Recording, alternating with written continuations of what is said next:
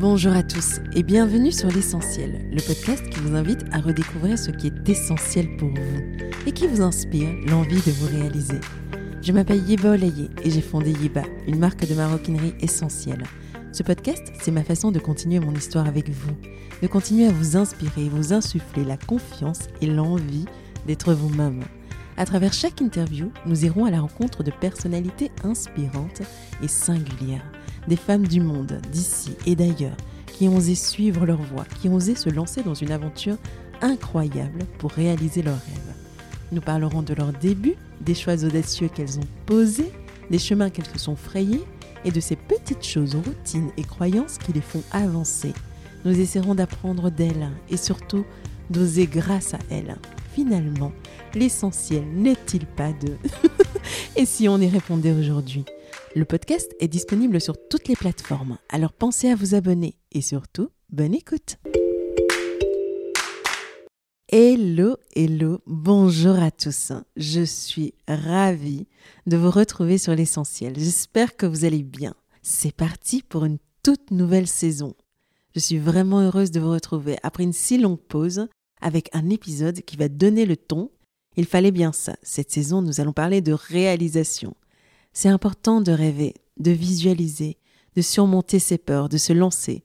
Mais maintenant, il est temps de concrétiser, de trouver les clés essentielles qui nous permettront d'avancer et de nous réaliser. Alors pour lancer cette saison, je suis très heureuse d'accueillir Estelle Ballou, experte, podcasteuse et formatrice en marketing digital.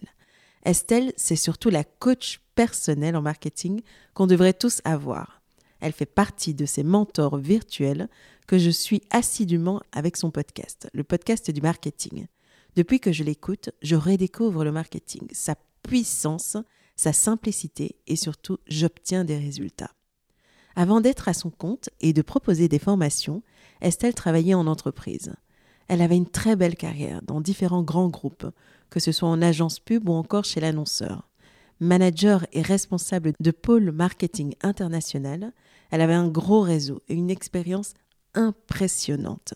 Si ses anciens collègues sont maintenant DG ou directeurs marketing de grosses boîtes, elle a préféré la liberté en suivant sa curiosité, son envie de comprendre les clés du marketing digital qui prend désormais le pas sur tout le reste. Son truc à elle, c'est la transmission. Estelle nourrit une ambition saine et nous donne des clés essentielles pour construire une stratégie et gagner en visibilité. En ce moment, elle lance sa masterclass, se faire connaître de ses clients. N'hésitez pas à sauter dans le train, qui sait où ça vous mènera. Je laisse donc place à notre conversation. Bonne écoute. Estelle, bienvenue sur l'essentiel. Ben, merci infiniment Yeba de me recevoir euh, sur ton podcast. Je suis ravie d'être avec toi aujourd'hui. Alors, pour ceux qui ne te connaissent pas, est-ce que tu pourrais brièvement te présenter? Oui, bien sûr. Donc, je suis Estelle Ballot.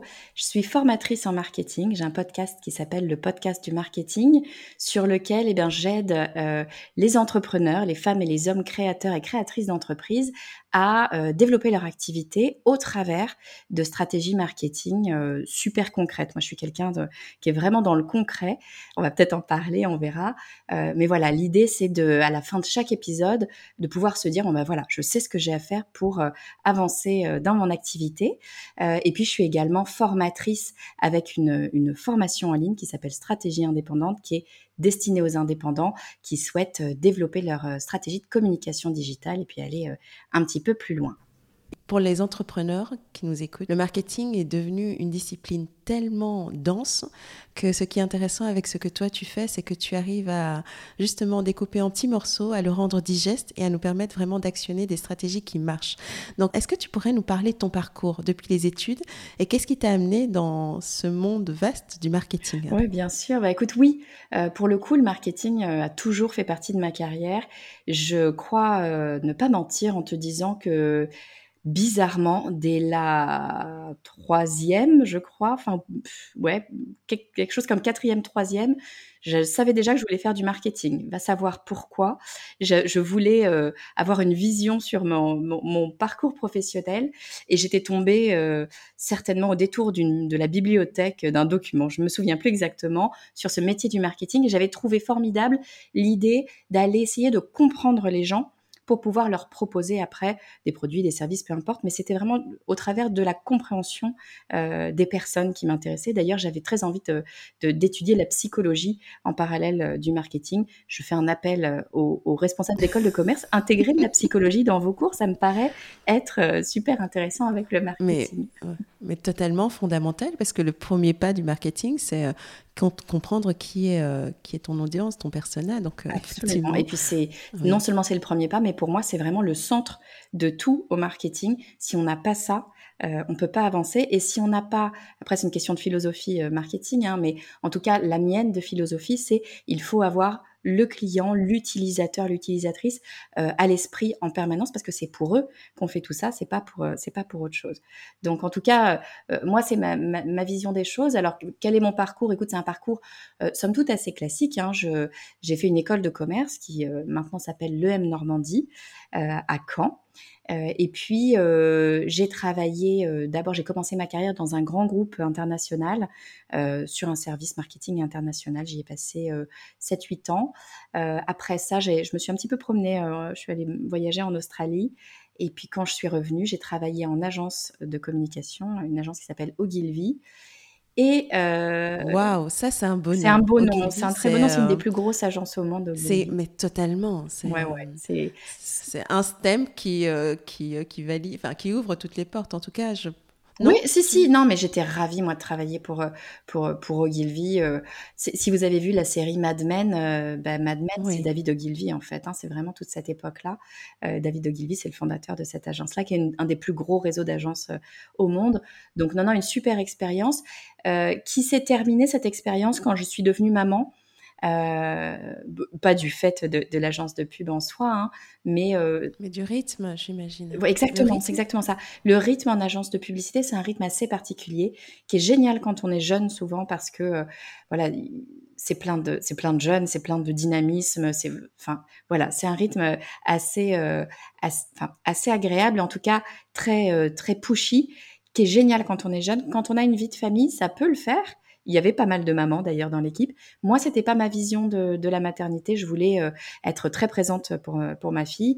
Et comme je le disais à mon directeur de création, euh, le brief, ce qu'on appelle le brief créa, donc c'est le moment où l'équipe créative se réunit, c'était à 19h30. Et moi, 19h30, c'est l'heure à laquelle ma fille dînait. Donc c'était pas possible, ça fonctionnait pas. Donc on s'est quitté, on s'est quitté bon copain. Et puis c'est à ce moment-là que j'ai commencé à, entreprendre. Euh, on va peut-être en parler après, mais moi c'est un petit peu particulier, c'est que j'ai entrepris malgré moi. J'ai pas fait exprès d'entreprendre. Euh, j'ai essayé de me former surtout au digital puisque euh, j'avais une longue expérience. J'avais à l'époque peut-être 10, presque 15 ans d'expérience en marketing, mais marketing de marque. Mais j'avais relativement peu d'expérience en marketing digital à l'époque, puisque j'avais fait le gros de ma carrière dans l'univers du tabac donc qui est un marché un petit peu particulier, qui est un marché contraint bien sûr, euh, et qui était très peu présent euh, sur, le, sur le monde digital. Donc je n'avais peu d'expérience en digital et j'ai décidé de me former en euh, créant mon propre site internet. Donc c'est un petit peu comme ça que je suis rentrée dans le, dans le milieu du digital et finalement dans l'entrepreneuriat un petit peu par hasard. Donc, pour t'entraîner, toi, tu, commences par un petit test qui se transforme en un business entier. Quelles sont les premières choses que tu as dû mettre en place? Qu'est-ce que tu as appris au tout début? Qu'est-ce qui a été difficile quand tu t'es euh, vraiment attaqué à cette mise en place d'une activité via du marketing digital? Eh bien, écoute, euh, je vais être complètement honnête avec toi. Quand je m'y suis mise, euh, j'y connaissais vraiment pas grand-chose. Vraiment, euh, j'avais touché un petit peu, donc s'il y a une dizaine d'années, hein, une bonne grosse dizaine maintenant, j'avais évidemment touché un petit peu au, digital dans mon activité marketing, mais c'était vraiment très limité. J'avais à l'époque monté un site intranet puisqu'on n'avait pas le droit de communiquer sur le digital, intranet pour, euh, pour euh, la marque de, tabac pour laquelle je travaillais. Et j'avais fait quelques actions digitales euh, chez Ogilvy, mais ça s'arrêtait là. Ce qui fait que bah, la première chose à découvrir, c'était de comprendre techniquement comment est-ce qu'on monte un site internet, comment est-ce qu'on monte un blog, etc. Et j'ai découvert j'allais dire une philosophie, mais c'est vraiment ça finalement. J'ai découvert un truc que je trouve génial et qui existe réellement et qui est assez fondateur, je trouve, du digital, c'est l'entraide. C'est-à-dire que dès que j'ai commencé, très rapidement, euh, j'ai rencontré sur le net des gens qui euh, étaient spécialistes du SEO, qui connaissaient, qui savaient monter un site internet et qui en fait m'aidaient gratuitement sans rien me demander, juste par plaisir d'échanger et de partager leurs connaissances. Et ça a été finalement mon premier, ma première interaction avec ce partage de connaissances complètement altruiste. J'ai trouvé ça assez génial. des gens qui sont très très compétents hein, dans ce groupe-là de personnes. Mmh il y a des gens maintenant qui sont des grands spécialistes du SEO euh, et qui vraiment passaient du temps. Euh, à l'époque, euh, il y avait un groupe qui existe toujours d'ailleurs, un groupe de SEO où il y avait des super cracks du SEO. Moi, j'y connaissais rien, mais ils me disaient mais c'est pas grave, Estelle, viens si tu as envie d'apprendre. Et c'était vraiment le point, c'est si tu as envie d'apprendre et si tu bosses, mmh nous on t'aidera. Si tu attends que ça te tombe tout cuit dans les mains, on a autre chose à faire. Ils ont bien raison. Mais c'est cette philosophie de si tu as envie d'apprendre, on est là pour t'aider. Et c'était vraiment mon premier lien avec le digital et je crois que c'est comme ça que je suis tombée amoureuse du digital. D'accord, parce que c'est euh, assez intriguant, tu sais. Euh, moi, je viens du monde de l'entrepreneuriat créatif, les personnes qui lancent un produit. Et euh, quand je discute avec la plupart des entrepreneurs de ce style-là autour de moi, c'est on pense tous que le marketing digital, c'est créer une, marque, c'est créer une image, c'est créer du contenu, mais il ne nous vient pas tout de suite à l'idée de se concentrer sur la partie SEO, référencement, sur la partie technique. Est-ce que euh, tu vois ce travers souvent autour de toi et, euh, et si on peut vraiment résumer euh, ton apprentissage personnel version grande vitesse, quelles sont les choses sur lesquelles il faut se concentrer au début et qu'est-ce que toi tu as appris de ces premiers pas dans le marketing digital? Alors écoute, euh, je te dirais pas de commencer par le SEO. En fait, c'est vrai. oui, tu vois comme quoi. Hein. Non, mais il y a une énorme différence entre le digital d'il y a 10 ans et le digital aujourd'hui.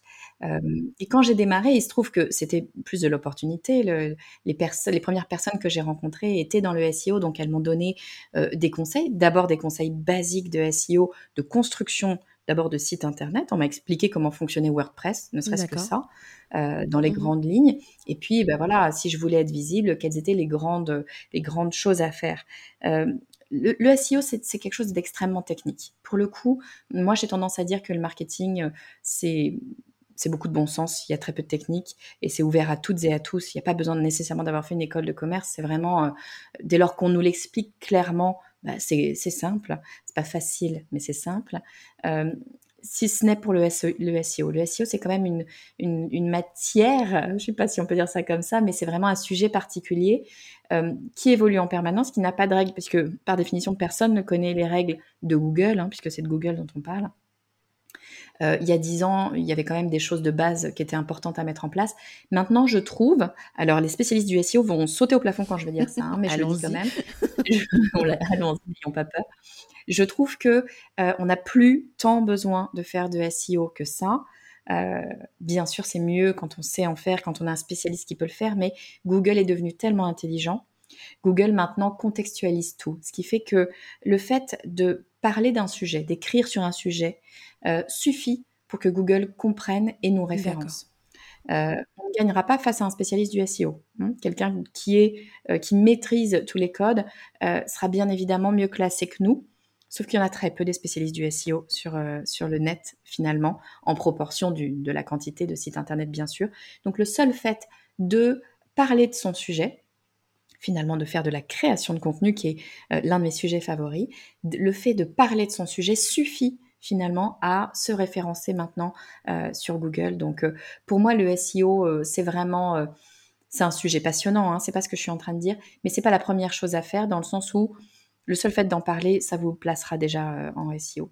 La première chose à faire, je vais pas te surprendre, oui. Yébat, écoute le podcast du marketing, c'est de comprendre son client, c'est d'aller travailler son persona, d'essayer de savoir à qui on souhaite parler en premier lieu. C'est vraiment ça l'aspect le, plus important, partir toujours de l'utilisateur. Et c'est vrai qu'à travers ton, les contenus que tu partages avec nous, on comprend vite que c'est d'abord mettre le client euh, et l'utilisateur au centre de tout, produire de la qualité et le faire avec euh, régularité. C'est, en tout cas, moi, c'est ce que j'ai retenu. Mais disons que cette première expérience que tu as lancée pour justement avoir les mains dans le cambouis et sentir le marketing digital, c'était dans quel domaine? Euh, et, pourquoi est-ce que tu n'es pas resté... Euh, enfin, est-ce que pourquoi tu n'as pas gardé cette activité-là qui semblait avoir pris euh, quand même de l'ampleur Ouais, ouais, ouais. Alors écoute, le premier domaine, le premier vrai domaine, parce qu'il y a eu quelques tâtonnements, le premier domaine, ça a été un site e-commerce. Non mais je rigole parce que c'est tellement loin de ce que je fais, mais quoique, moi j'ai adoré cette expérience. C'était un, j'avais lancé un site e-commerce de vente de porcelaine de Limoges peinte à la ah. main, peinte à la main par mes petites mains. Euh, je m'explique. génial. Hein. Mais c'était, ouais, c'était génial. En fait, j'étais vraiment, si tu veux, dans cet esprit de je veux me former. Moi, je ne suis pas euh, issue d'une famille entrepreneur. J'ai vraiment pas eu cette euh, cette éducation entrepreneuriale, on va dire. Et l'entre, alors je sortais d'une école de commerce, mais j'étais pas du tout, du tout. En tout cas, je ne me destinais pas à devenir entrepreneur. Moi, je devais avoir une carrière dans un grand groupe marketing. Typiquement, c'est exactement ça que, j'imaginais. Euh, je me voyais euh, directrice marketing. Enfin voilà, clairement, c'était ça mon, mon idée entrepreneur pour moi, c'était un truc ultra dangereux pour des fous furieux qui risquaient euh, tout l'argent qu'ils avaient réussi à, mettre de côté ou alors l'argent de la banque et qui avaient une chance sur deux de se retrouver euh, sur, euh, à la rue potentiellement, ah voilà, sur la paille, parce que ça n'allait pas marcher. Donc vraiment, ça me donnait pas du tout envie. Je trouvais que c'était complètement fou de faire ça. J'étais bien bien mieux dans mon petit CDI, bien tranquille. Donc, j'ai vraiment, j'étais pas partie là-dessus. En revanche, comme je te disais, j'avais besoin de me former parce que j'avais pas la brique digitale ou en tout cas pas suffisamment. Et je voyais bien que maintenant, le marketing, si on n'avait pas le digital, ben, ça marchait plus. Donc, il me fallait absolument cette brique-là. Donc, je me suis dit, je vais me lancer. Pour me lancer, quoi de mieux que de faire mon propre site internet euh, et pour avoir un site e-commerce euh, puisque je voulais tester en fait les, stratégies marketing que j'avais sur du marketing de marque. Euh, je voulais voir comment ça allait marcher sur le digital. Un site e-commerce, c'était quand même le plus simple. Euh, ben, il faut avoir quelque chose à vendre. Et, il se trouve que ben, moi j'aime bien, j'aime bien l'art, j'aime bien la peinture. Je, je, faisais des tableaux, mais pour mon, pour mon plaisir personnel, si tu veux. Et je me suis dit, ben, tant qu'à faire quelque chose, j'ai pas envie d'acheter. Encore une fois, j'étais pas euh, du tout parti dans de l'investissement ou quoi que ce soit. Donc je me dis, je vais faire des trucs qui vont pas me coûter cher euh, et puis je vais les vendre. Euh, bon, bah, j'aime bien la peinture, ça me détend. C'était vraiment dans cet esprit-là, hein, ça me détend. je, me, je m'étais promenée sur Pinterest. Pinterest était encore tout petit à l'époque. Et, j'avais vu cette, ce, ce, principe de peinture sur porcelaine. Je me suis dit, mais c'est génial, c'est facile. tu achètes de la peinture spécifique pour la porcelaine, tu achètes de la porcelaine blanche, Bon, ben voilà, bim, tu, peins tes petits trucs et tu peux essayer de les vendre, tu verras bien. C'était pas pour faire un business, c'était pour tester euh, le, marketing digital, réellement. Sauf que ça a euh, pris, non? Ça a pris, ça a super bien marché, c'était fou. Alors, ça a super bien marché, je gagnais pas des millions, hein, mais assez rapidement, et, ça a éclairé plein de choses. Assez rapidement, euh, je me suis fait une place sur, sur le milieu du fait main. Euh, au travers notamment d'un site qui s'appelle Etsy. Euh, je ne sais pas si tu connais ce site, qui est un site euh, de, vente de produits faits main, notamment. et, je me suis fait assez vite repérer par l'équipe d'Etsy qui m'a mise en avant. Et, là, c'était une espèce de boule de neige. et en, je sais pas, en moins d'un an, je vendais 80% de ma production aux États-Unis. J'étais mise en avant par Etsy dans leur lookbook. Donc, sur les 2 millions de, fabricants, ou en tout cas de vendeurs sur Etsy à l'époque. Euh, ils en ont choisi 200 et je faisais partie des 200. Donc c'était un peu un truc un peu fou euh, qui, démarrait. Et c'est là que je me suis dit, mais attends Estelle, en fait, il y a peut-être un truc. C'est peut-être pas que de la formation que tu es en train de faire, il y a peut-être euh, une activité là, finalement. Si tout le monde te dit que ça fonctionne, le, marché, les clients te disent que ça fonctionne, des gros groupes comme Etsy, puisqu'ils étaient en train d'avoir une introduction en bourse, donc ça commençait à être des gens un petit peu sérieux. Hein. je me dis, bon, il y a peut-être quelque chose, et c'est là que j'ai compris que l'entrepreneuriat, j'en avais peut-être une mauvaise image, j'avais peut-être pas compris ce que c'était que l'entrepreneuriat, et que l'entrepreneuriat, c'est pas nécessairement investir des millions, c'est pas nécessairement faire une start-up, ça peut, hein, mais c'est pas nécessairement ça, et ça peut être quelque chose d'individuel, pourquoi pas, et quelque chose qu'on fait avancer à son propre rythme, comme on le souhaite, en investissant ou sans investir. Moi, en l'occurrence, j'ai investi très très très peu et, ça fonctionnait. Juste euh, pour un, ordre de grandeur, tu me, enfin, on, pourra couper si, euh, si tu veux pas en parler, mais tu es arrivé à quel niveau de chiffre d'affaires? Je, sais, je pourrais même pas te le dire parce que c'était pas c'était pas énorme. En fait, c'était pas énorme pour euh, pour une raison, c'est que comme je te disais, je c'était j'avais pas monté un business j'avais monté une, auto-formation. Donc, j'avais très mal, pour le coup, j'avais très mal travaillé le marketing de ce produit, euh, notamment le marketing au sens prix. Le prix était, euh, à mon sens, très largement en dessous de ce qu'il devait être. Dès lors que tu es sur de la porcelaine de Limoges, peinte à la main, envoyée aux États-Unis. Donc, tu imagines, hein, de la porcelaine, ça a un certain poids, c'est pas extrêmement lourd, mais quand même. Donc, sur de l'envoi e-commerce, c'est ça, conséquent. Quand la part de l'envoi était conséquent, ça casse. Donc, c'est très compliqué à envoyer. Donc, j'avais euh, du rebut potentiellement. Euh, et, et, comme c'était du fait main, en fait, c'était du luxe. Euh, c'était des pièces uniques et moi j'avais pas du tout positionné ça comme ça. Donc je suis arrivée en fait à, un moment donné, je faisais non, je faisais je sais pas, je me souviens plus, hein, peut-être un, millier d'euros par mois, donc pas suffisamment pour vivre. Mais au bout d'un an, c'est le moment où j'ai compris qu'il y avait un truc sérieux qui se passait et je me suis dit bon ben qu'est-ce que je fais? Soit j'en fais un business, une activité, et à ce moment-là il faut que je revoie le modèle parce que le modèle ne tiendra pas. Euh, je vais pas euh, comme ça m'épuiser, si tu veux, à produire, produire. C'est, c'est pas l'idée. Donc, il fallait monter en gamme euh, et les produits et les prix et aller vraiment chercher une image bien plus luxe, le luxe à la française. Le, pour le coup, l'image du produit s'y prêtait complètement. Hein. C'est la petite parisienne qui peignait à la main ses porcelaines, mmh porcelaines de Limoges. Les Américains connaissent la porcelaine de Limoges, donc ça fonctionnait très très bien dans, le, dans, dans l'image marketing. Mais il fallait revoir le modèle soit je le gardais en à côté, en voilà, en plaisir, parce que c'était aussi euh, vraiment un moment de plaisir pour moi, et euh, je retournais travailler dans le salariat. Euh, je te coupe deux secondes. Est-ce que la question de l'alignement, tu te l'es posée le... Parce que quand on a un bagage comme le tien, quand on a, tu sais, cette vivacité d'esprit, quand on aime autant le marketing, est-ce que tu t'es aligné avec faire de cette passion ton image de marque, ton image personnelle et grandir dans ça. Est-ce que ça, ça n'a pas été aussi un frein? Alors écoute, c'est une très bonne question. Moi, tu vois, je...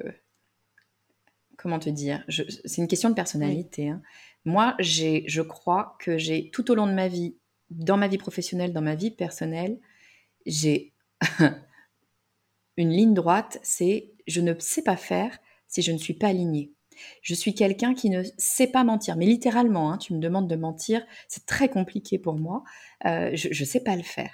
J'ai besoin d'être alignée, j'ai besoin de faire des choses qui fonctionnent avec moi. Sinon, ça marche pas. Sinon, je suis malheureuse. Et moi, je, ma philosophie de vie est de dire euh, si tu es malheureux, il bah, faut, faut, bouger, il faut changer les choses parce que c'est quand même trop dommage de rester comme ça. Donc, j'ai toute ma vie, je n'ai fait, quitte à me casser la figure, hein, je n'ai fait que ce dont j'avais envie. Donc, bon, ça marche, parfois ça marche mieux que d'autres, hein, c'est pas toujours. Mais je. Je, je, tu vois, j'ai toujours dit que j'étais quelqu'un qui ne prenait pas de risques et mes amis me disent mais Estelle, tu ne te rends pas compte, ça n'est absolument pas vrai. Tu passes ton temps à prendre des risques parce que tu ne fais que ce que tu as envie de faire. Et donc, euh, mais je m'en rends pas compte, j'ai pas le sentiment que c'est une prise de risque, c'est que je ne sais pas faire autrement. Il faut que je fasse quelque chose qui me convienne, qui me rend heureuse. Donc finalement, euh, je sais, tu as raison, il y a certainement beaucoup de personnes qui se mettent des freins et qui finalement ne font pas euh, ce pourquoi elles sont peut-être faites, euh, parce que la société, parce que plein de raisons hein, euh, font qu'elles ne s'alignent pas, qu'elles ne font pas ce dont elles ont envie, ce qui les anime réellement. Moi, j'ai effectivement jamais eu ce problème parce que je ne sais pas faire autrement que d'être alignée. Donc, si tu veux, oui, c'est une chance, mais c'est vraiment une chance. Et, aussi, on va se dire les choses. Hein, j'ai le, j'ai le, le, comment dire, j'ai la chance euh, financière, posons les mots très clairement, j'ai la chance financière de pouvoir me le permettre. Bien évidemment que euh, quand tu as besoin de payer ton loyer et que tu n'as pas les moyens financiers de le faire si tu n'as pas telle ou telle activité, l'histoire est différente. Hein. Moi, j'avais cette chance-là de euh, d'avoir très bien commencé ma carrière, d'avoir très bien gagné ma vie, d'avoir un petit matelas de sécurité et de pouvoir me permettre de dire, bah écoute, si j'ai envie de faire ça, si j'ai envie de m'arrêter, je m'arrête, si j'ai envie de continuer, je continue. Ça, c'est voilà. merci de faire cette parenthèse-là parce qu'il y a beaucoup, il y a, il y a cette politique, hein, je veux pas politique, mais quand tu vas sur les réseaux, tu as l'impression que l'entrepreneuriat aujourd'hui c'est quelque chose de facile, qu'il est à la portée de tous, qu'on peut prendre n'importe quel risque et qu'on va. Il y a beaucoup de choses qui ne sont pas dites, de contextes qui ne sont pas clarifiés, et, euh, et c'est très, euh, très honnête et très bienveillant de ta part de le dire aussi. Mais c'est important parce que, encore une fois, tu sais, moi, ça va vraiment avec ma philosophie de l'entrepreneuriat. Moi, je ne. Je, suis... Alors, je viens de te dire l'inverse, hein, je viens de te dire que je prenais des risques, mais je prends des risques euh, parce que je peux pas faire autrement, parce que c'est ma nature. Mais je n'aime pas le risque, et notamment, je n'aime pas le risque financier. C'est quelque chose qui me met mal à l'aise. Euh, moi, j'ai besoin de savoir que financièrement, il euh, n'y a pas de souci. Alors, je suis pas dépensière, etc. Donc, ça me permet d'avoir des matelas de sécurité, mais bon, c'est ma façon d'être. Mais euh, je n'aurais pas réussi à aller dans l'entrepreneuriat s'il avait fallu que je mette euh, ma sécurité financière en jeu. Et j'ai pu le faire d'une part parce que j'avais euh, un matelas de sécurité financière, d'autre part, et, ça je tiens à le dire parce que on voilà, on dit plein de choses sur la France euh, souvent. Euh, bah, pour le coup, c'est le, système français qui m'a permis de le faire et qui permet à plein d'entrepreneurs de le faire. Euh, c'est qu'on a un truc en France qui est quand même assez sympa qui s'appelle les droits au chômage, qui sont, c'est un des rares pays, je pense, la France, où l'entrepreneuriat est soutenu par les droits au chômage. Tu vois, j'ai vécu en Australie et en Australie, très clairement, D'abord, le chômage n'est pas du tout au même niveau que ce qu'on peut avoir en mmh France, hein, mais vraiment pas. Je crois que quand tu es au chômage, quel que soit ton niveau euh, euh, salarial, alors ça peut être un peu changé, hein, j'y étais il y a 15 ans, euh, je crois que tu as 500, l'équivalent de 500 euros. Donc c'est vraiment, tu as le RSA en France en fait. Donc on n'est pas du tout au même niveau. Et puis surtout, si tu lances ton entreprise, tu n'as pas le chômage, ça n'existe pas. En Belgique non plus. tu lances ton activité, très bien pour toi.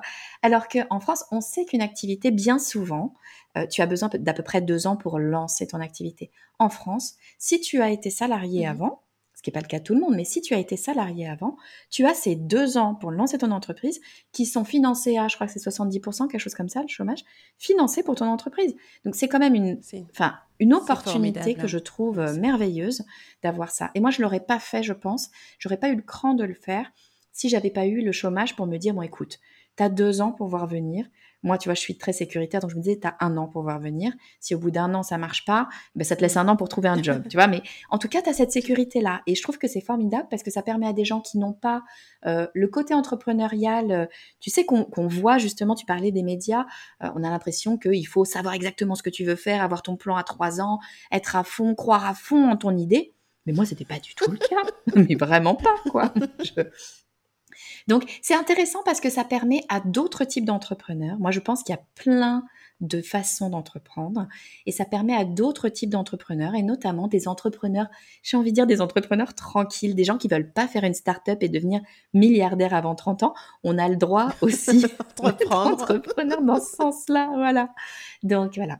Ce qui nous amène à la, question de soit continuer sur ton business de porcelaine qui s'est créé de lui-même et revenir dans un groupe ou euh, à une activité de CDI plus stable. Quelle a été ta décision? Et finalement, tu nous expliqueras comment tu en es arrivé au podcast du marketing. Écoute, euh, comme je te disais, moi, j'étais pas du tout prête à l'entrepreneuriat. J'y ai pris goût petit à petit, mais j'étais pas prête. Euh, et il se trouve qu'on est venu me chercher. J'ai longtemps pensé que le fait d'être dans l'entrepreneuriat pouvait être un frein. Tu vois, j'avais vraiment beaucoup d'idées limitantes. Hein, donc ça, je le dis parce que je pense que je suis pas la seule probablement. J'avais un peu peur aussi de me lancer dans l'entrepreneuriat parce que je me disais si ça ne marche pas, les entreprises ne voudront plus de moi parce qu'ils se diront, elles se diront, pardon, que euh, je suis un électron libre, qu'une fois que tu as goûté à l'entrepreneuriat, tu peux plus être salarié, etc. C'est absolument faux. Dès lors que j'ai commencé à mettre le doigt dans l'entrepreneuriat, des entreprises venaient me chercher pour euh, les compétences entrepreneuriales. En fait, euh, ça, ne vaut pas pour toutes les entreprises, hein, bien sûr, mais tu as plein d'entreprises. Euh, Microsoft, qui est la dernière entreprise pour laquelle j'ai travaillé, notamment Microsoft, valorise énormément les qualités entrepreneuriales parce que ben, ce sont des gens qui sont un petit peu couteau suisse, qui savent se débrouiller, qui n'ont pas besoin d'attendre qu'on leur dise quoi faire et qui trouvent des solutions. C'est surtout des gens qui trouvent des solutions. Donc ce sont des, des compétences qui sont vraiment valorisées par beaucoup d'entreprises. Et finalement, en fait, les entreprises venaient me chercher parce que j'étais entrepreneur.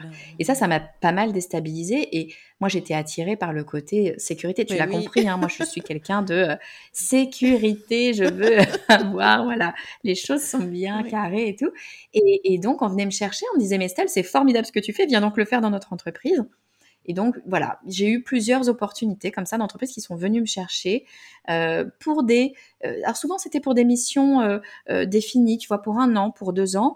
une fois que ça se terminait, ben, je reprenais un nouveau projet entrepreneurial parce que j'avais commencé quand même à avoir mmh ce goût hein, d'entreprendre. J'y avais goûté effectivement. Je me suis rendu compte que il y avait d'autres façons de faire et que peut-être ça pouvait me plaire. la dernière opportunité que j'ai eue en, en tant que salariat, ça a été, je te disais, chez Microsoft où ils m'ont appelé. Moi j'étais J'hallucinais totalement. Ils m'ont appelé pour être responsable de leur site euh, e-commerce pour les professionnels. Microsoft, s'il te plaît.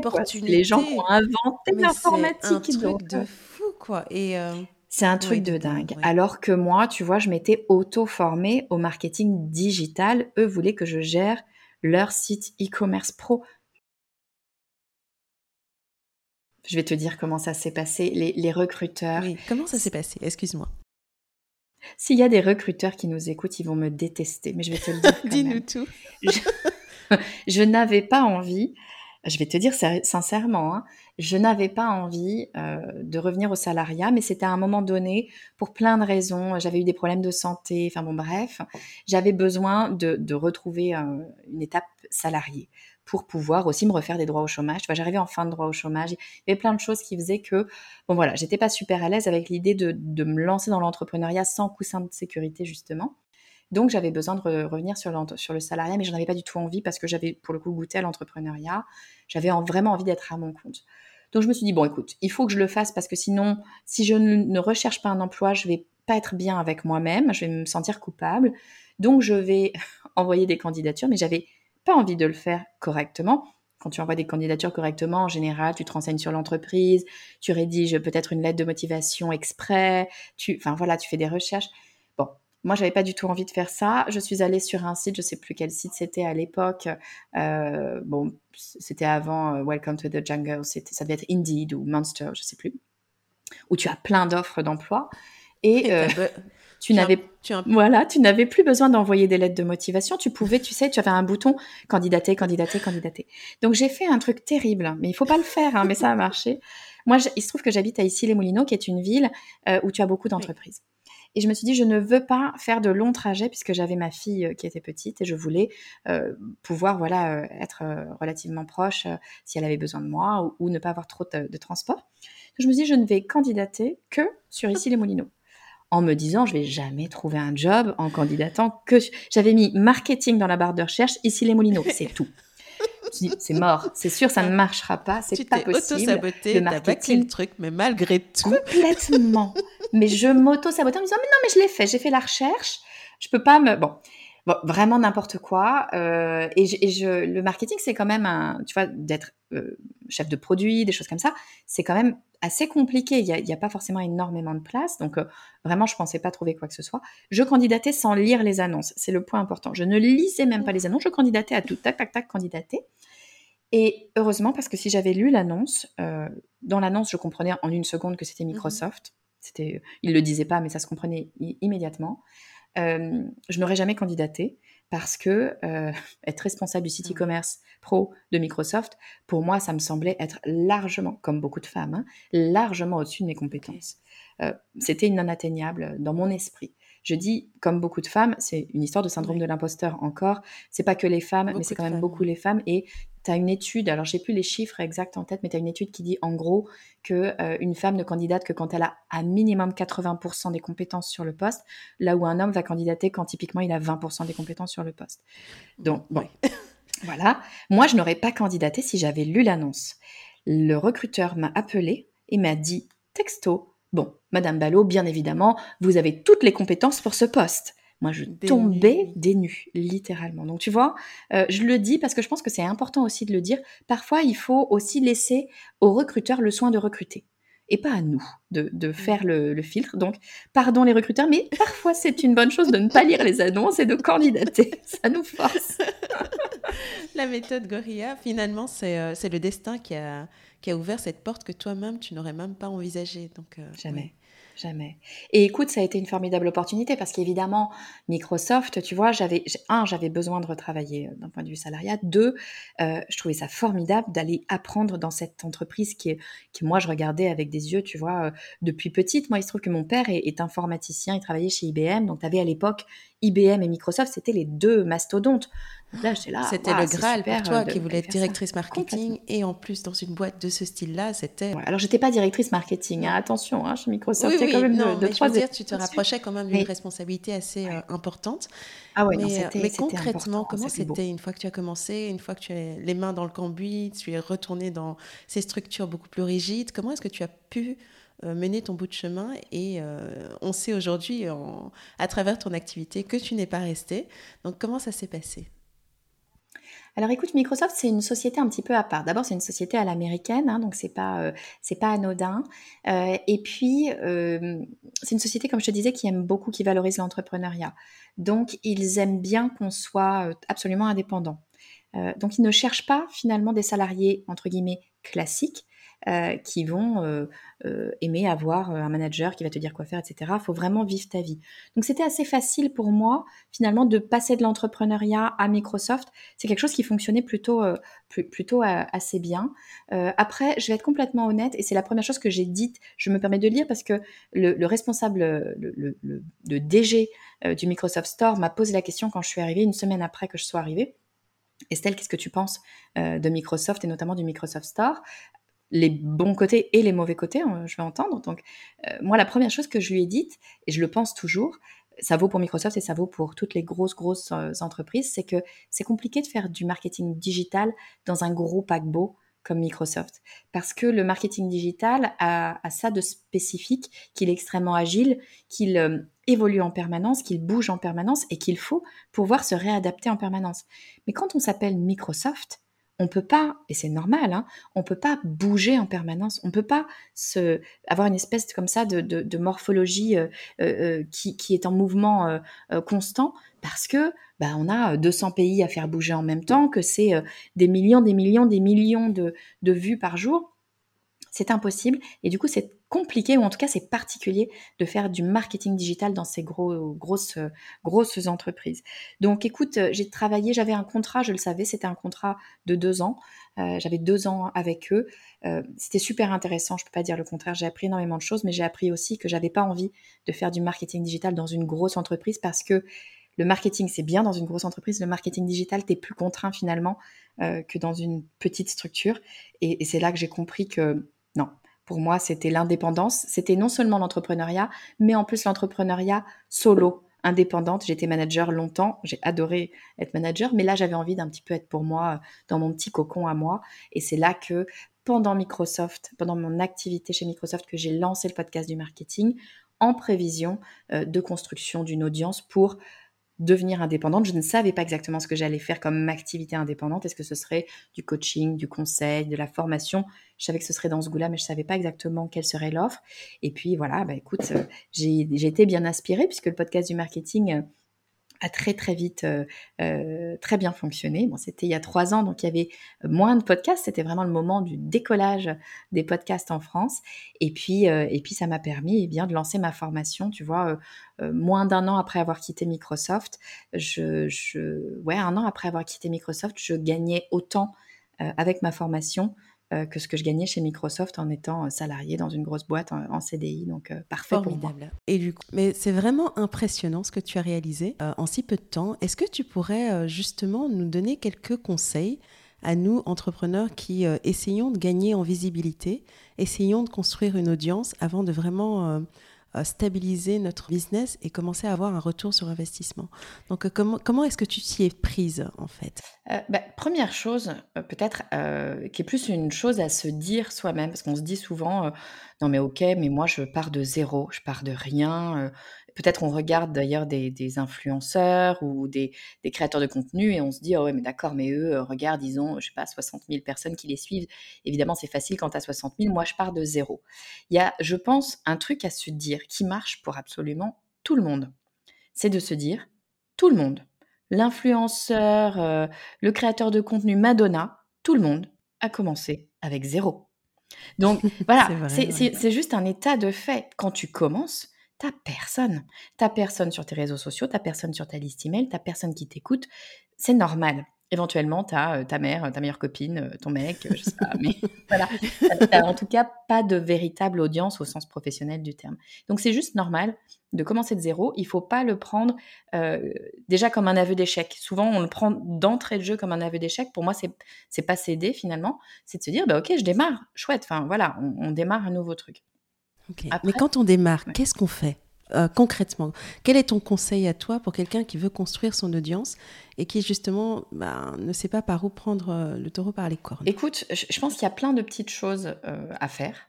la toute première que moi j'ai faite, alors c'est très personnel pour le coup, ça marche pas pour tout le monde et ça dépend de la façon dont on fonctionne, il faut se connaître aussi un peu soi-même. moi, je sais que j'avais besoin de faire un contrat moral avec moi-même mmh qui était de dire je commence la création de contenu donc, je commençais tout en même temps, hein, création de contenu et construire l'audience, euh, ça, allait de pair. Hein. Euh, je commence la création de contenu, j'ai fait, j'ai passé un contrat moral avec moi-même qui était de dire à partir du moment où je vais lancer le podcast du marketing, je vais publier un épisode chaque semaine sans manquer une seule fois. Alors je crois qu'il y a eu une période où je publiais toutes les deux semaines, mais en tout cas sur la, la fréquence que j'avais décidée, je ne louperai pas un seul épisode contrat moral. Euh, et la réalité, c'est que tu vois, on en est euh, là aujourd'hui, au jour où on enregistre, on en est au 130e épisode. 130, oui. Et je n'en ai jamais loupé un seul. Je n'en ai jamais loupé quand euh, je travaillais chez Microsoft, je et que je travaillais la nuit du coup. Je n'en ai jamais loupé quand mon fils est né. Je n'en ai loupé, jamais loupé quand mes enfants, les pauvres, ont été un petit peu hospitalisés. Je n'en ai jamais loupé pendant le Covid. Je n'en ai jamais loupé. Je ne dis pas que c'est ce que tout le monde doit faire. Je dis juste, il faut se connaître. Moi, je sais que je suis très faible et que si je commence à me donner l'autorisation d'en louper un, euh, je vais en louper plein.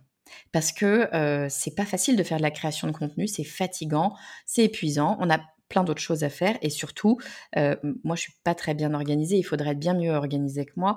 Très souvent, je m'y prends à la dernière minute au final pour terminer mon épisode. Je publie mes épisodes le jeudi matin. En général, c'est le mercredi soir à 1h du mat, 2h du mat que j'appuie sur publier. Donc euh, bon, c'est pas ce qu'il faut faire, c'est pas ce que je dis. Simplement, si je, si n'avais pas ce contrat moral qui m'oblige à publier quand j'ai dit que je publierais, eh ben c'est sûr que j'aurais déjà laissé filer et la réalité, c'est que sur de la création de contenu et sur de la croissance d'audience de façon générale, il faut une certaine régularité parce que c'est un rendez-vous qu'on donne à notre audience. Si on commence à être irrégulier, c'est pas un drame en réalité si on manque un épisode une fois, ça va pas changer la, face du monde, mais euh, on va avoir tendance à plus facilement euh, laisser passer. Le jour où on est un peu fatigué parce qu'on est fatigué, eh bien on va pas le faire. Le jour où moi malheureusement je suis migraineuse, donc ça m'arrive d'avoir une migraine le jour où j'avais prévu de bosser dessus. Eh ben si en fait euh, je vais trouver un moyen de le faire quand même et c'est ça qui me permet d'être toujours là sinon je pense que j'aurais en fait j'aurais déjà laissé tomber parce que j'en aurais manqué un puis manquait deux, puis trois, puis cinq, et puis à un moment donné, j'aurais dit, oh, allez, laisse tomber, c'est trop dur. C'est quand même, il faut le dire, la création de contenu, c'est fastidieux, c'est agréable, puisque bien sûr, il faut choisir quand même quelque chose qui nous plaît, hein, je ne suis pas en train de dire le contraire, mais c'est fastidieux, il y a des moments où on n'a juste pas envie. Ça demande du temps, ça demande de l'énergie. Il y a des moments où on n'a pas envie. Euh, souvent, on est seul face à son micro, face à son écran d'ordinateur. Bon, voilà, c'est pas toujours si, fin, si facile que ça. On nous montre un petit peu le, joli côté du décor, c'est pas toujours le cas. Donc euh, voilà, moi c'était un, contrat moral avec moi-même, et puis euh, voilà, toujours euh, cette régularité. Et bien évidemment, et je pense que c'est vraiment le premier truc, c'est toujours de la meilleure qualité possible. Je dis pas que je fais des trucs parfaits en permanence. En revanche, je fais toujours de mon mieux je fais en sorte de sortir quelque chose dont je me sens fière. et si c'est pas le cas, bah, je le sors pas et je recommence parce que parce que j'estime que c'est un c'est un, un, devoir que j'ai envers les personnes qui vont prendre le temps finalement de m'écouter. Elles me donnent de leur temps quand elles quand elles m'écoutent. La moindre la moindre des choses que je puisse faire, c'est de leur proposer quelque chose dont je sois fière. Oui. Et effectivement, tu fais un travail extrêmement qualitatif. me concernant, ce podcast, je l'ai créé pour permettre à mon audience de connaître un peu plus ma personnalité, les valeurs de la marque, de, donner un sens à ce, à ce que j'essaye d'exprimer à travers la marque. Mais par moment, quand la marque prend le dessus et qu'on est dans le rush, j'avoue que je loupe un épisode ou j'arrête une, saison pendant deux, trois semaines. effectivement, de t'entendre, je, je vais réécrire un petit contrat moral. Après, je dis pas que c'est obligatoire. Encore une fois, c'est vraiment une question de se connaître soi-même. Moi, je sais que c'est pas tant le fait de manquer un épisode, c'est le fait que moi, je sais que si je commence à en manquer un, je vais en manquer plein. Alors que si je n'en manque aucun, je peux plus maintenant, je, suis à 130, j'ai plus le droit de me donner le droit d'en manquer un. Je, tu vois, j'aurais l'impression de, de trahir les 130 premiers épisodes si je le faisais. Donc c'est vraiment une histoire de, de personnalité et de savoir comment on réagit soi-même face à son travail. C'est juste ça. Et euh, euh, à partir de quel moment est-ce que tu as vu une inflexion, une augmentation de ton audience et, euh, finalement, comment est-ce que tu t'es formé justement à, mettre en place toute la machine, toute la mécanique derrière pour que, pour que plus de gens te découvrent et justement te permettent d'avancer sur, une, sur une constante croissance qui, euh, qui t'encourage finalement. Écoute, je suis pas sûre de m'être réellement formée, si ce n'est que, comme beaucoup d'ailleurs, j'ai l'impression de me former tous les jours en, regardant ce que font les autres. Déjà, la première chose, hein. tu sais, si on parle par exemple des réseaux sociaux, alors euh, moi, j'ai choisi, j'ai fait le choix de n'être que sur un seul réseau social. Je suis sur LinkedIn.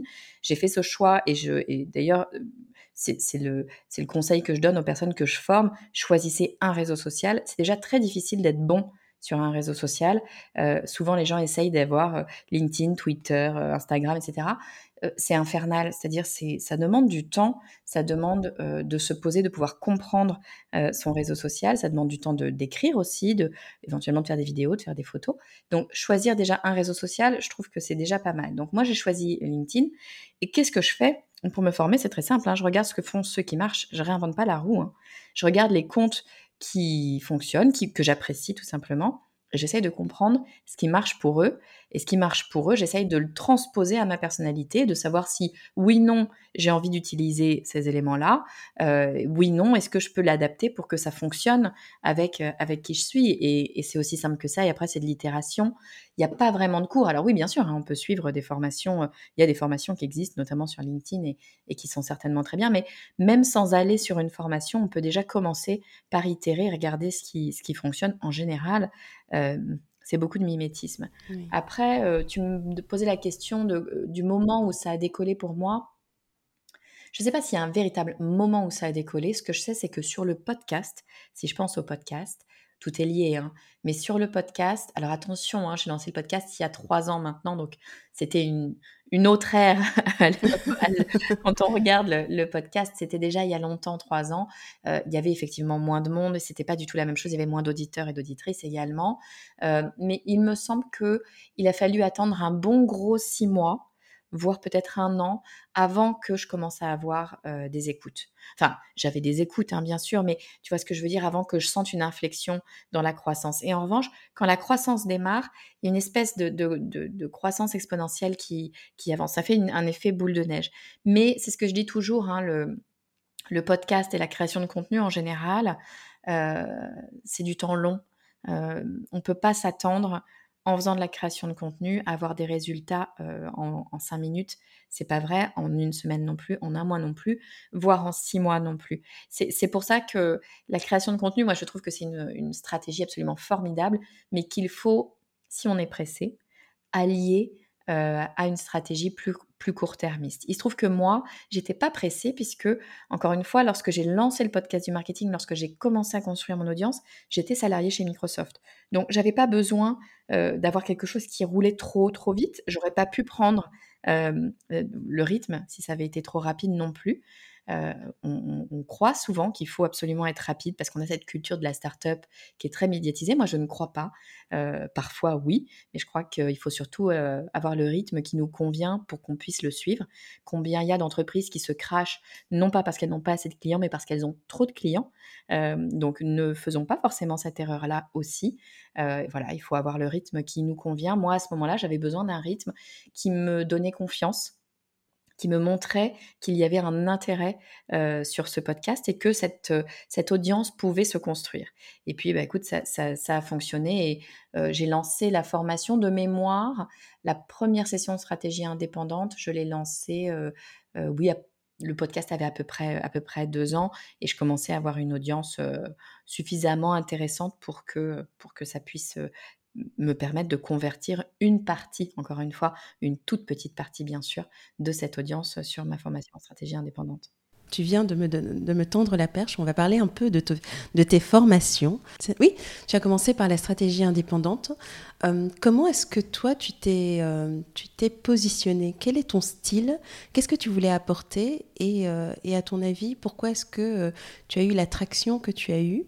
Euh, parce qu'on dit souvent, il faut trouver sa niche, mais il faut surtout euh, trouver son style authentique à soi. Et euh, comment toi, tu as abordé les choses et qu'est-ce qui a fait la différence selon toi? Écoute, c'est un mot que tu viens de prononcer, c'est tout simplement le mot authentique. Il ne faut pas, à mon avis, se faire trop de nœuds au cerveau. Euh, moi, je suis moi-même en fait. J'ai pas essayé de me dire tiens, tu vas être comme ci, comme ça, etc. Non, je vraiment, très sincèrement, je suis sur le podcast exactement comme je suis dans la vie. Il n'y a pas de euh, et encore une fois, tu vois, euh, je pense que quand on parle de par, par exemple de personal branding, puisque c'est un peu lié tout ça, il faut pas jouer il y a que les comédiens qui savent, qui savent mentir. Moi, alors pour le coup, moi, je sais pas du tout mentir. vraiment, ça, ça, fonctionnerait pas du tout. Mais on ne peut pas jouer sur le personal branding pour une raison simple, c'est que le personal branding nous suit en permanence. Donc, on le fait en permanence. Un comédien qui est un menteur professionnel, c'est son métier de mentir ne le fait que sur un temps court. Il ne le fait s'il est sur une scène de théâtre, il va le faire pendant deux heures que dure une pièce. S'il est derrière une caméra, ça va être juste quelques minutes le temps d'une scène.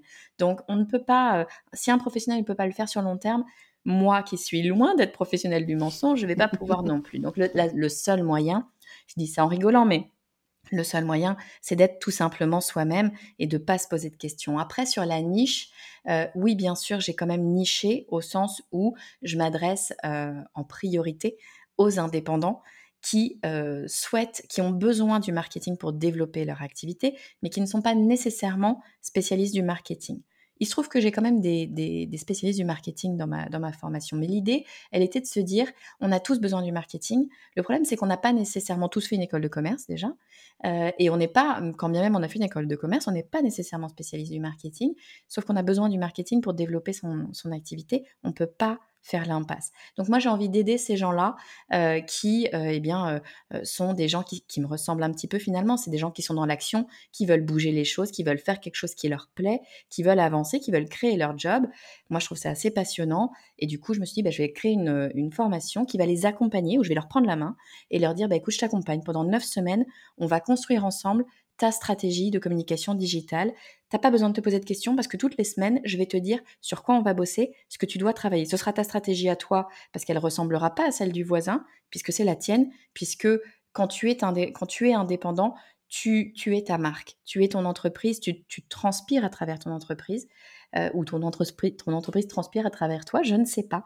Mais voilà, il y a un lien vraiment très très fort et donc eh bien chacun aura sa stratégie à lui, mais en tout cas je vais l'accompagner pas à pas pendant neuf semaines.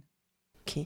Donc euh, justement, en ce moment, tu, euh, tu, vas lancer une nouvelle masterclass sur comment être visible vis-à-vis de ses clients. Est-ce que tu peux nous donner peut-être un petit, euh, je sais pas, un petit, un petit aperçu, une petite avant-première qui nous donnerait envie justement d'aller se plonger dans ton univers à toi? Ouais, en fait, si tu veux, cette masterclass, c'est une, mini-formation, hein, c'est quelque chose qui dure deux heures. elle m'est venue parce que quand je discutais avec les indépendants, il y avait toujours, toujours la même question qui revenait, c'est Estelle, comment je fais pour trouver des clients?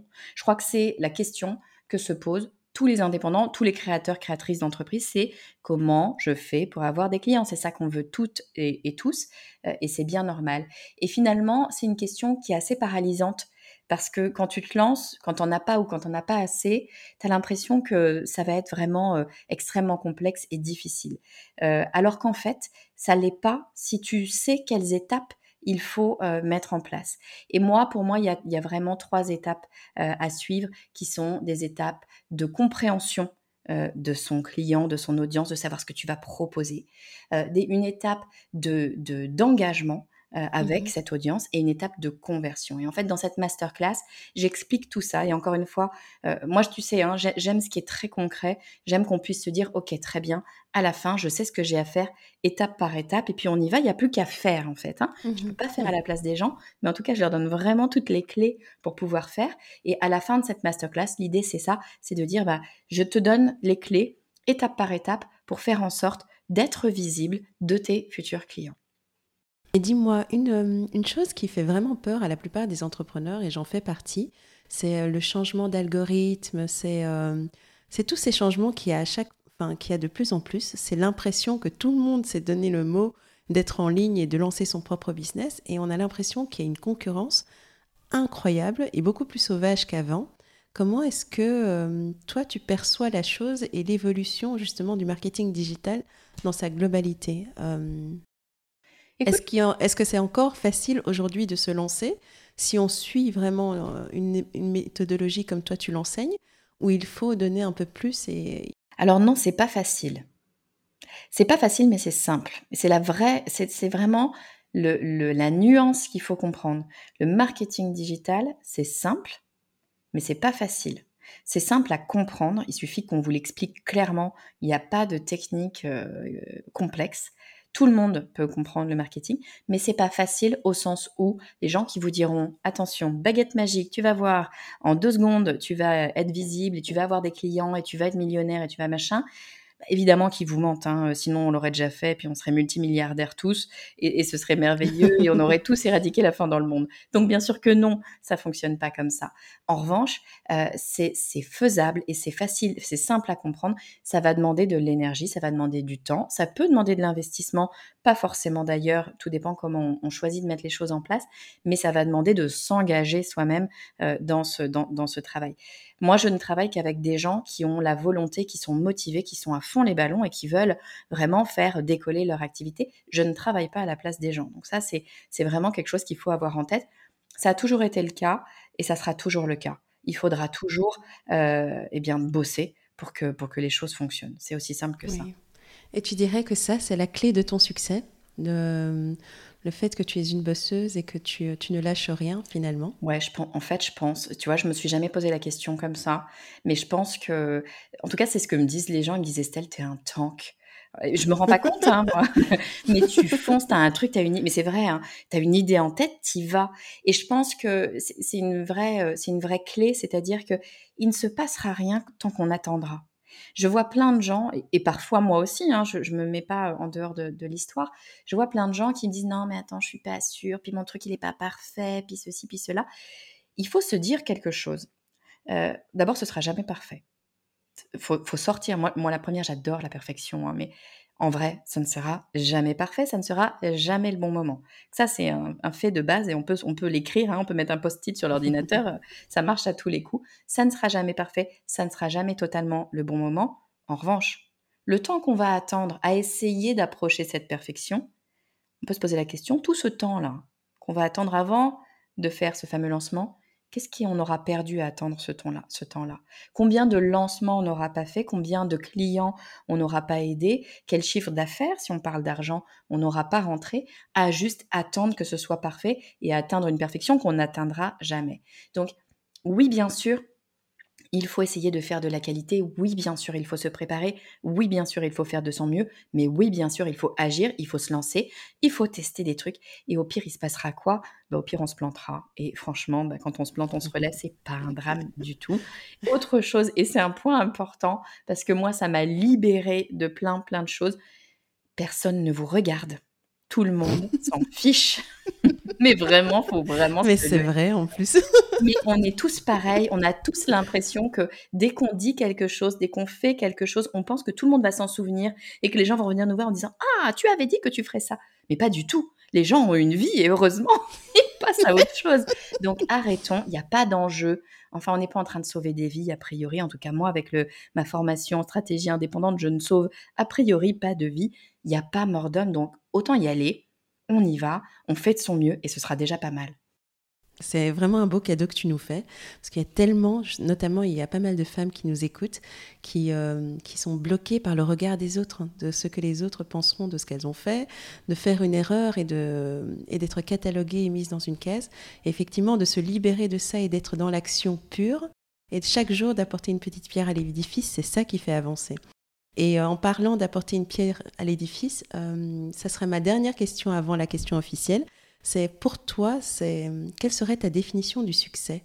Parce que j'ai vraiment apprécié la manière dont tu euh, perçois l'entrepreneuriat, ta façon de le voir de manière très humaine et à l'échelle, à une échelle qui, qui nous ressemble un peu plus à nous tous, qui ne sommes pas ces super héros dont on entend parler et qui pourraient le devenir, mais on n'en a peut-être pas forcément envie. Pour toi, quelle serait la définition du succès pour toi-même plus tard, dans, disons dans 3-4 ans, si tu te retournes et si tu te poses cette question-là, j'ai réussi parce que Ouais, alors tu vois, moi, ma définition du succès, pour moi, elle est très claire, et peut-être qu'elle aura changé d'ailleurs dans 3-4 ans, hein. mais actuellement, ma définition du succès, là, là où j'aurais réussi, c'est si j'arrive à c'est horrible, hein, c'est un truc financier. Enfin, c'est horrible, non, c'est pas horrible.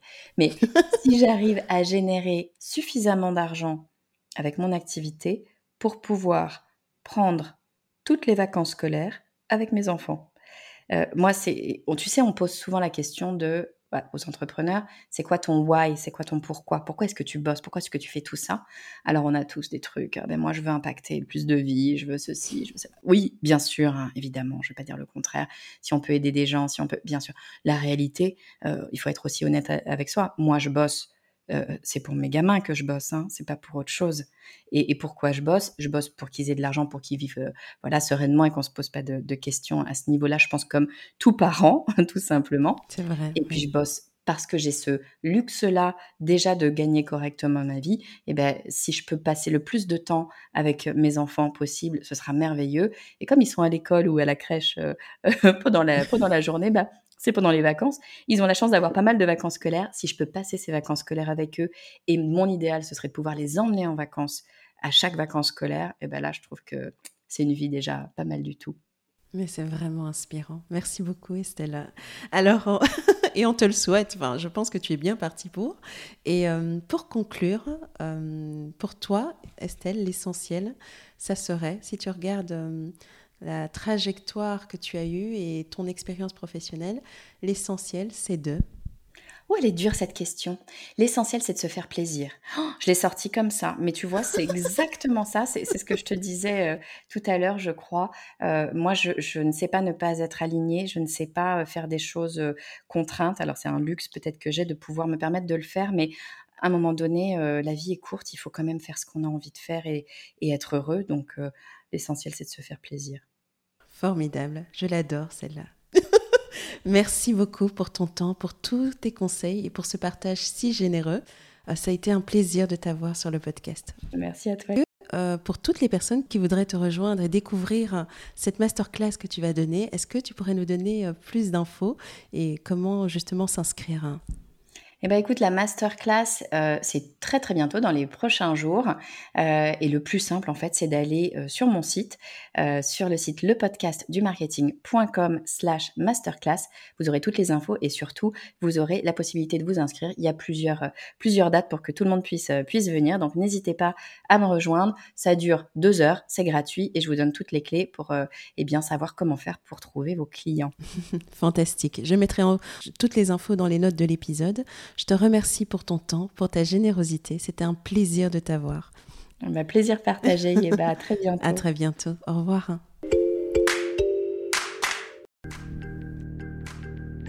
Alors, le petit mot de la fin. Si ce podcast vous a intéressé, n'attendez pas. Abonnez-vous sur la plateforme de votre choix et vous recevrez tous les vendredis le nouvel épisode. Aussi, n'hésitez pas à le partager auprès de vos amis et de vos proches qui pourraient être intéressés. Cela nous aiderait tellement à grandir. Et si vous ne l'avez pas encore fait, laissez-moi un avis ainsi que 5 étoiles sur iTunes. C'est comme ça que nous aurons la chance de monter dans les classements et d'atteindre plus de monde. Merci d'avoir été aussi nombreux à nous rejoindre. Poursuivons notre route ensemble. À la semaine prochaine. À bientôt.